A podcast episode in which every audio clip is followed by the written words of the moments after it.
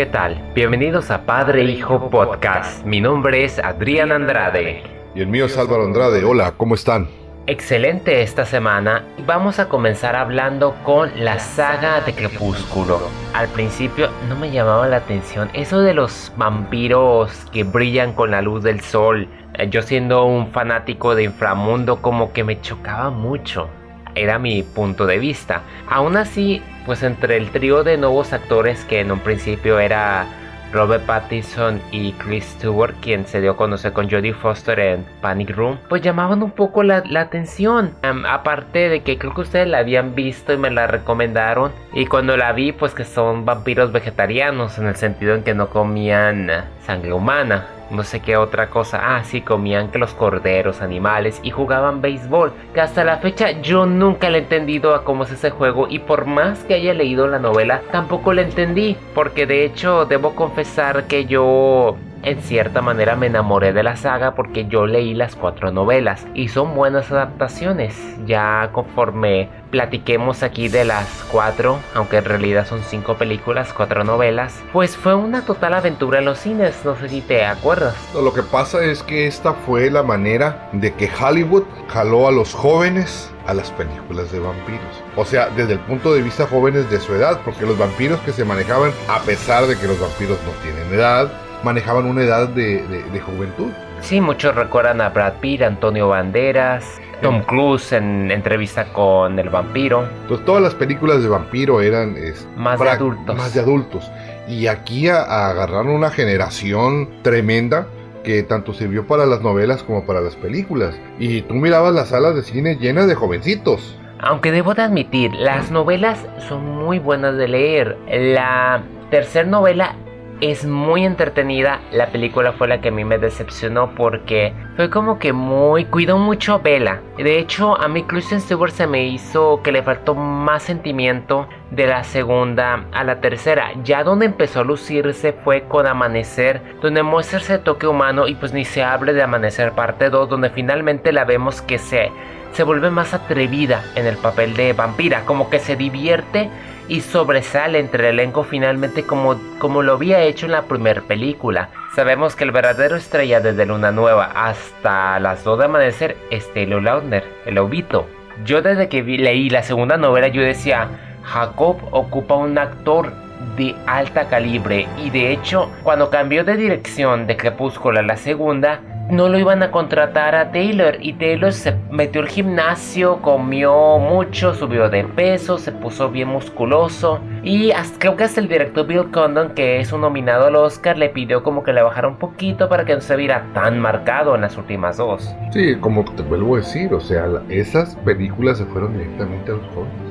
Y traía locas a las chamaquitas. ¿Te acuerdas en Luna Nueva cuando se quita la camisa para cubrir la sangre a Vela? Que todas las chamacas gritaron. Entonces, básicamente, fueron un impacto muy fuerte y fueron el lanzamiento para estrellas jóvenes. ¿sí? Entonces, había actores como Michael Sheen, ¿no? Lo vimos en una de las... De las como Aro, Dakota Fanning, que tuvo la oportunidad de dejar un poco el papel de niña y de hecho agarró este papel de malvada, que sentí que le hizo falta aún más presencia en pantalla, pero igual en las novelas no sale mucho esa orden. Y a diferencia de, de los vampiros y los lobos, que es en la noche, en la oscuridad, eh, tenebrosos. No, eran unos vampiros modernos. Sí, y cabe resaltar también entre el elenco que había unos que se dieron a conocer en otras películas. Y fue Anna Kendrick, que aquí pareció un par de minutos.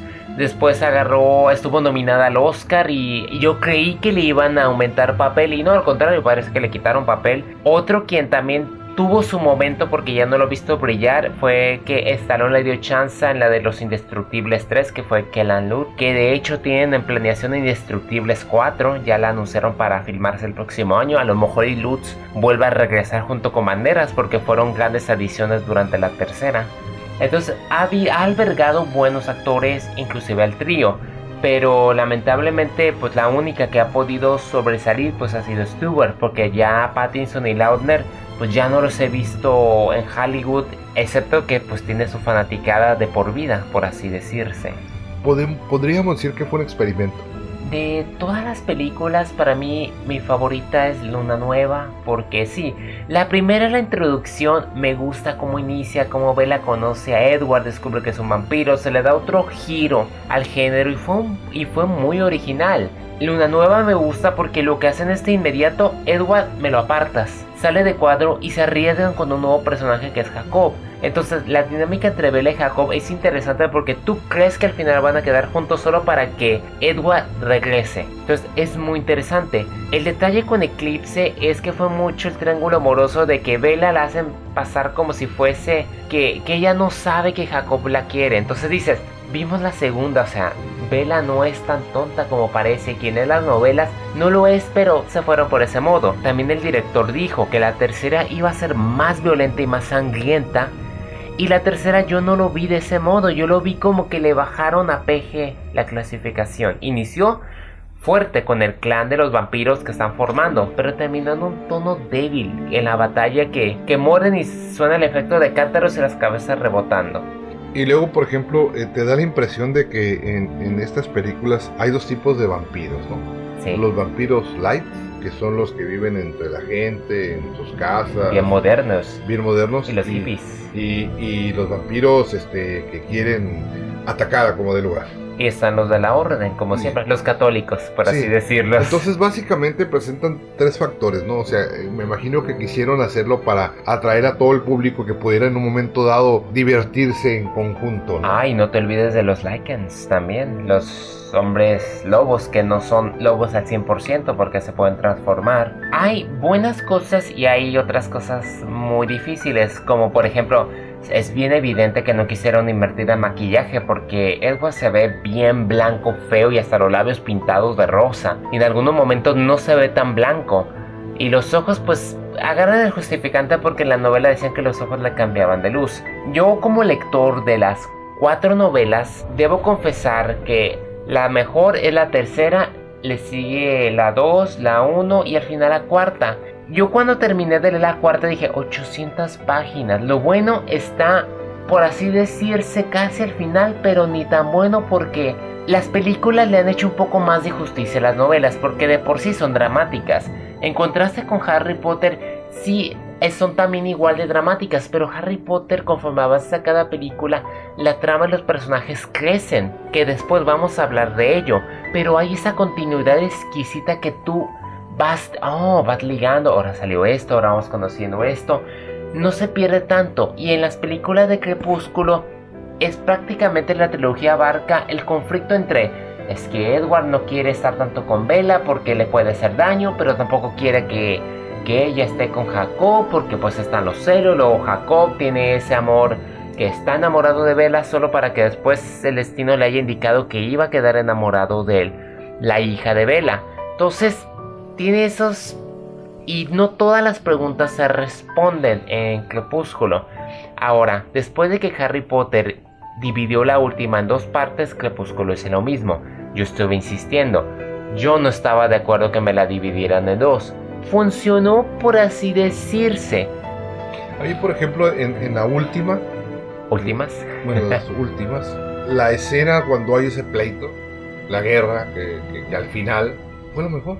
Y te confieso que en la novela no existe eso. Fíjate. Fueron muy inteligentes sí. porque de hecho al final te cortan todo eso de que lo estaba imaginando Aro. Eso mm. nunca estaba en la novela y fue muy ingenioso porque yo dije, oh, qué suave. Y hasta el final que sucede todo dije, no, pues era demasiado fascinante como para ser cierto. Igual, ese relato es como inexistente, pero nos dio una probadita de lo que pudo haber pasado y como comenté, compensó la ausencia de acción de Meyer. En contraste con J.K. Rowling, que las películas de Harry Potter siempre tienen acción y ni se diga de la última. Las Reliquias de la sí. Muerte, parte 2, pues destroza todas las adaptaciones de ese género. Crepúsculo, pues fue interesante pero hizo trampa porque en la parte 2 te metió a mucho personaje diverso e incluso se decía que a futuro había planes de que los nuevos personajes que vimos, que aparecía Lee Pace, Remy Malek, incluso Maggie Grace de Búsqueda Implacable, apareció bien poquito, se rumora que algunos de estos vampiros vayan a tener sus propias producciones independientes. ¿Por qué? Porque voy a hacer un resumen. Crepúsculo la primera hizo 392 millones, Luna Nueva 709 millones, Eclipse 698.4 millones, Amanecer parte 1 712 millones y 829 millones de la parte 2. Es como tú comentabas.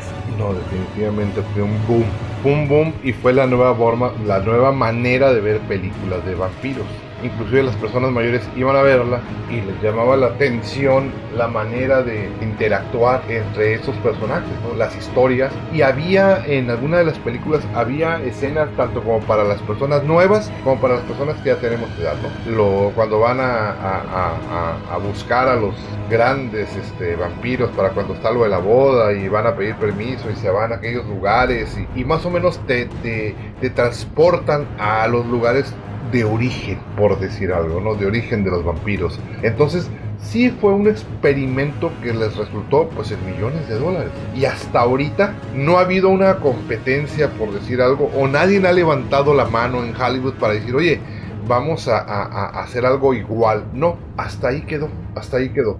O sea, de vampiros podemos que Blade 1, 2, 3, cómics, pero esta en sí, basadas en novelas, fue un boom. Dentro del género yo sigo creyendo que recientemente Drácula, la historia jamás contada, ha sido una de las mejores adaptaciones que hemos tenido y creo que de parte de Universal Studios, quienes todavía están en duda si la van a contemplar para su nuevo universo de monstruos. Ahora que Warner Bros. recientemente anunció que para el 2020 vamos a tener la fusión entre Godzilla y King Kong, porque para algunos que no saben, se va a rehacer King Kong pero desde la precuela, se llama Con School Island con Tom Hiddleston y no recuerdo que otros actores también se integran, pero es un elenco bastante interesante. Es por eso que Titanes del Pacífico 2 fue retrasada de Guillermo del Toro, porque van a, después de que se termine el director, uh, termine de filmar una de las películas independientes de Star Wars, va a filmar Godzilla 2 para crear la plataforma para con contra Godzilla. Entonces, me imagino que con Drácula los rumores otra vez de que Crepúsculo vuelva a regresar con películas independientes, pues está como que moviendo el género. Igual satura el mercado con tanto universo fusionado, pero como se menciona, o sea, Crepúsculo sea porque es una saga imperfecta, tiene muchos errores y tiene muchas cosas que se pueden haber mejorado. Por ejemplo, los Vulturi, al personaje de Bella, Kristen Stewart le faltó todavía más en la segunda y tercera entrega. Yo no estuve de acuerdo que me haya sustituido a la vampiresa que anda detrás de Vela por venganza con Bryce Dallas Howard, que hoy en día mis respetos con Mundo Jurásico. Pero en ese entonces, haber sustituido a la francesa Rachel Lefebvre no me gustó, como que la pelirroja ya había encajado perfecto. Y llega Bryce Dallas con su mirada frívola, seca, como que a mí me brincó. Pero de igual, es una franquicia imperfecta, multibillonaria por todo lo que recaudó a nivel mundial debo confesar, o sea, después de ver los Juegos del Hambre, Divergente y Maze Runner, pues me doy cuenta que realmente Crepúsculo sigue siendo la número 2 de las mejores adaptaciones de fantasía, ciencia ficción o juveniles. Jamás podrás compararla a una mujer francesa con una mujer no, estamos hablando de otros tiempos, porque ya como mencionaba, Brian Howard recientemente el Mundo Jurásico estuvo espectacular al lado de Chris Pratt y pues la mano de Spielberg mueve a todos. Exactamente. Y sobre lo que hablas de Drácula, de la película que vimos, es un Drácula versión histórica, biográfica, un giro completamente diferente. Y medieval. Se apoyaron un poco en Inframundo, tienen que confesarlo. Claro, claro.